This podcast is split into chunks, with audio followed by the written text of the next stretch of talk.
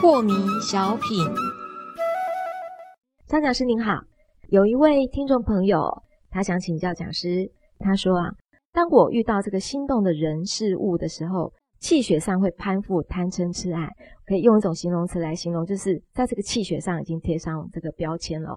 所以想请问讲师，那在攀附之前的那一刹那，这个气血的运作是否会因遇到的人事物的发生而有变化呢？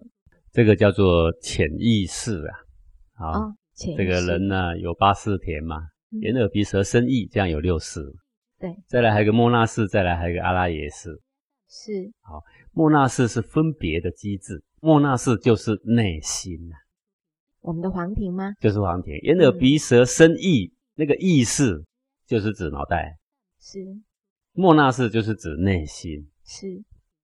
然后还有一个阿赖耶识，就是潜意识。潜意识就是全身里面的气。这个气呢，它碰到了外在的事物的改变，它也会有气血的改变。啊，就好像说，呃，你走在路上，忽然有一个人从后面给你大大的喊一声，哈，是，你全身会像抽筋一样，对吧？嗯。哦，其实就是气会忽然的震一下。对，那讲师意思说，眼耳鼻舌身意其实都有位置，对不对？对啊，莫那氏也有位置，有位置啊，就是黄庭啊。对，那就是这个。阿赖耶是也有位置啊，就是全身的气啊，对对对对，反正在你身上就肯定是有位置啊。是啊，这是一直是我们交禅学我们所主张的。未来我们脱离了这个躯壳啊，死掉了嘛，对不对啊？但是它也会在它的阴身里面。还是有位置，还是有位置。对，那么现在同学问的是说，我看到心仪的人或喜欢的 LV 包包啊，我内心就会蠢蠢欲动啊。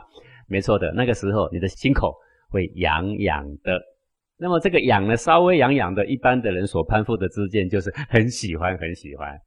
对，如果你看到 LV 包包，你看到一个心仪的人，他竟然胸口不痒，一点温度都没有，你会说为什么没感觉？是啊，以前不是很激荡的吗？为什么现在没感觉呢？啊，就是因为气血没动了。所以一个人心动不动，就是气血有没有变化？再加上什么呢？你对那个气血到底是贴上好的标签还是不好的标签？好，那么说我们在还没有给气血贴标签之前，气血会不会动呢？会动的，就像一阵风吹过了湖面，是湖水肯定是要动的。它只是动，它并没有分好坏，也就不成烦恼。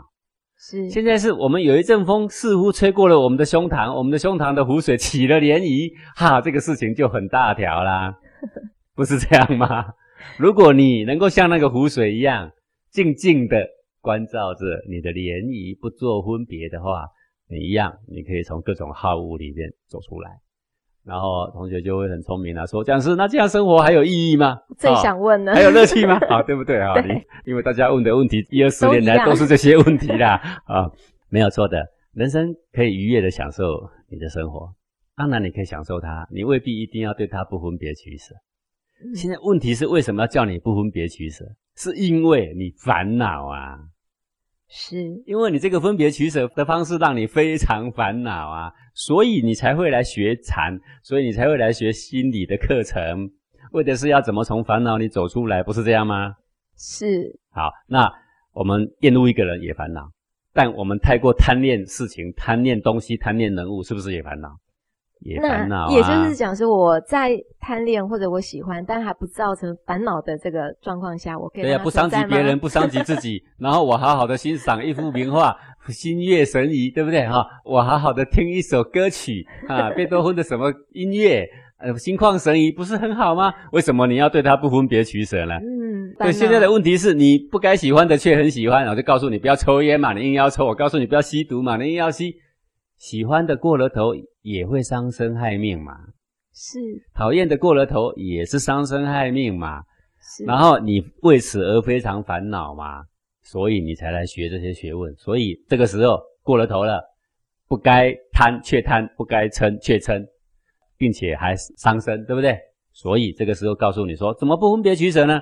不是对那个人不分别取舍，也不是对那个东西不分别取舍，而是对你从胸口吹过一股风之后掀起的涟漪，对那个涟漪不分别取舍，你就可以从好物里面安然的走出来。是，谢谢讲师，这样感觉我们的生活是还可以多彩多姿，很有弹性的。该多彩多姿的时候，你就可以很多彩多姿。对，但是呢，你喜欢打电动，可是打到呢？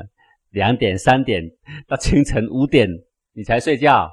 嗯，然后呢，几个月之后，你有没有发现你神昏气暗？是。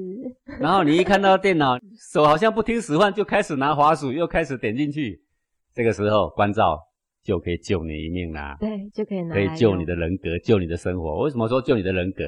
你每天该去上班，你不去上班，人家就把你看成没有人格的东西啦。是。对不对？是。好，然后你的精气神一塌糊涂。白天看到你呢，跟猫熊一样，眼眶黑黑的，嗯，对不对？是。为什么要把自己糟蹋成这样呢？就是因为胸口痒痒的。嗯，不懂关照。